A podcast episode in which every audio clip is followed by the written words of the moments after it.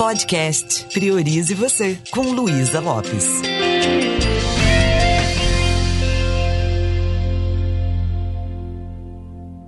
Olá, que bom estar aqui com você falando sobre um assunto tão importante, né? Sobre as emoções. E nós estamos falando sobre as emoções substitutas. Eu quero falar um pouquinho sobre a vergonha.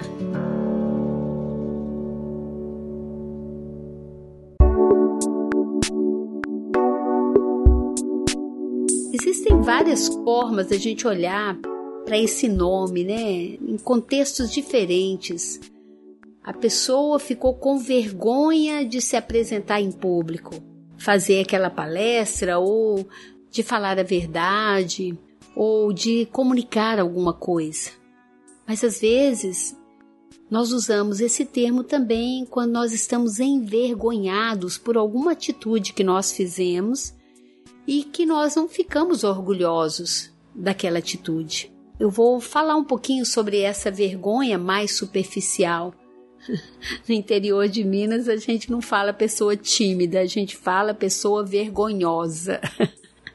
então, a pessoa que é mais tímida, às vezes ela nutre mais a vergonha. Chegar para uma pessoa que está com vergonha, que está com timidez, e falar para ela: ah, não fica assim não, vai lá, faz o que tem que fazer. Isso não vai minimizar a vergonha, isso vai deixar a pessoa mais vermelha ainda, vai deixar a pessoa às vezes mais acanhada. Mas eu posso respeitar esse sentimento da pessoa. E eu posso, inclusive, sugerir para ela aos poucos e fazendo do jeito dela. Por exemplo, eu conheço alunos que eles dão um show quando estão sentados em círculo com os colegas, contribuindo no grupo. Mas quando é para ir lá na frente, ele já não se sente à vontade. O que faz ele ter vergonha de se apresentar? Muitas vezes é o medo de ser avaliado. Às vezes a gente acha que a vergonha é só um medo de aparecer, mas não é não. Às vezes é uma pessoa muito perfeccionista e tem medo de qual é a nota que eles vão me dar. Então a pessoa esconde atrás da vergonha. Quando ela começa a pensar, ai, tudo bem errar, se não ficar do jeito que eu quero, tá tudo bem também.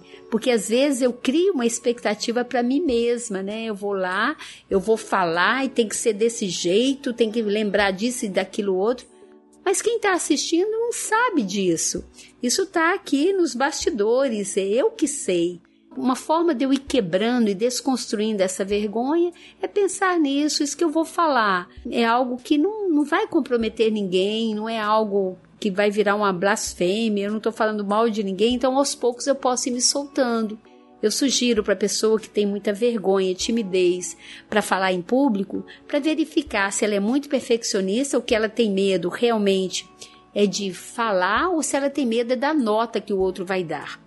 E quero falar um pouquinho dessa vergonha ligada à culpa, que é a pessoa está nutrindo uma culpa. Ela fez algo e ela está muito envergonhada com a atitude dela. Sabe aquelas pessoas que tem muita vergonha e usam às vezes do álcool, da bebida para poder se soltar.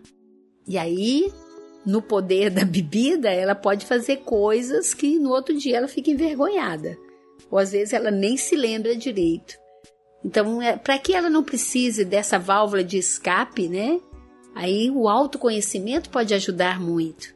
Se eu fiz alguma coisa lá no passado e estou carregando uma culpa muito grande por causa disso, quando eu tenho culpa, eu vou criando um débito comigo mesma, eu vou criando contra mim. Tudo começa a dar errado comigo. É como se eu falasse para mim mesma, também tá bem feito para mim. Quem manda eu ter feito tal coisa? Então nós experimentamos culpa quando nós desrespeitamos algum valor nosso. Imagina se você tem honestidade, integridade, algo muito claro para você e você é desonesto em alguma atitude, então você vai ter culpa. E a culpa traz como comportamento a vergonha. E a vergonha faz com que a pessoa queira se isolar do mundo. Ela tem medo de assumir uma postura. E o que, que você pode fazer sobre isso? Conversar você sabia que na Igreja Católica existe um ritual da confissão? O que, que significa isso? Você ter alguém para se abrir. Por incrível que pareça, isso tem um efeito no nosso cérebro muito positivo. Porque quando você fala, você alivia um pouco aquilo. Principalmente você falando para uma pessoa com maturidade espiritual, que pode falar para você algo que não faça você ficar se punindo tanto, que dê permissão para você se perdoar. Eu não sei se você assistiu aquele filme dos dois papas, Papa Francisco e Papa Bento. Gente, eu chorei. Foi lindo demais o momento em que um fala para o outro da vergonha que tinha devido a alguns comportamentos do passado. E foi lindo demais isso, saber que todos somos humanos e até os papas erram, todos erramos. E o que não dá é eu ficar com vergonha, eu ficar com medo de ter uma atitude na vida. Eu posso pegar essa vergonha e crescer com ela, eu ter uma atitude de, de maturidade espiritual. E sabe qual é outra coisa que pode fazer um mal muito grande? Que é a culpa, que traz a vergonha, que faz com que eu queira me isolar e alguns vão para o caminho da bebida ou drogas. Uma coisa legal é eu começar a perceber que eu começo a carregar esses pesos. Imagina eu carregando peso na minha mochila de vida. Algumas pessoas chamam isso de agenda oculta. Ou seja, eu tenho tanto segredo, eu tenho tanta coisa que eu tenho culpa, eu tenho tanta coisa que eu tenho vergonha, que eu não posso verbalizar, que eu não posso conversar com as pessoas. E a partir do momento que eu vou carregando toda essa culpa, todo, todo esse peso, chega um momento que eu não tenho espaço livre de atenção para o meu momento presente. As pessoas vão ficando meio aéreas, assim. O diálogo interno muito grande. Então, que tal a gente começar a tirar um pouco essas pedras da nossa mochila de vida? Começar a buscar um caminho que seja uma psicoterapia, que seja pessoas que nós podemos realmente confiar, ou o trabalho do autoconhecimento. Nós deixamos, às vezes, de dar a nossa opinião em reuniões que são importantes, nós deixamos de nos posicionar, escondemos atrás de uma vergonha, de uma culpa, de alguma coisa que às vezes não está ajudando a gente evoluir e nem está contribuindo para a gente beneficiar o meio. Então é legal demais a gente olhar para isso, a gente se perdoar. Não precisa ser uma pessoa totalmente extrovertida, mas a gente se permitir dar a nossa opinião, se posicionar. Um caminho que eu conheço maravilhoso é o autoconhecimento. A programação neurolinguística é um caminho bem bacana para isso. Fica aí para você refletir, para você se perceber nesse padrão que às vezes você pode conhecer também alguém que está buscando é, uma válvula de escape, né? E que não é muito legal.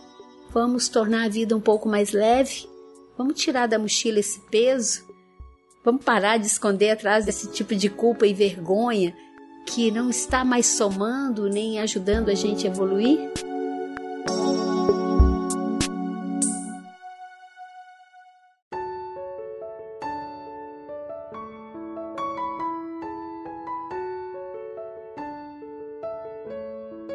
É isso. Espero que tenha sido útil para você. Quero agradecer muito por você estar comigo. Até a próxima. Priorize você.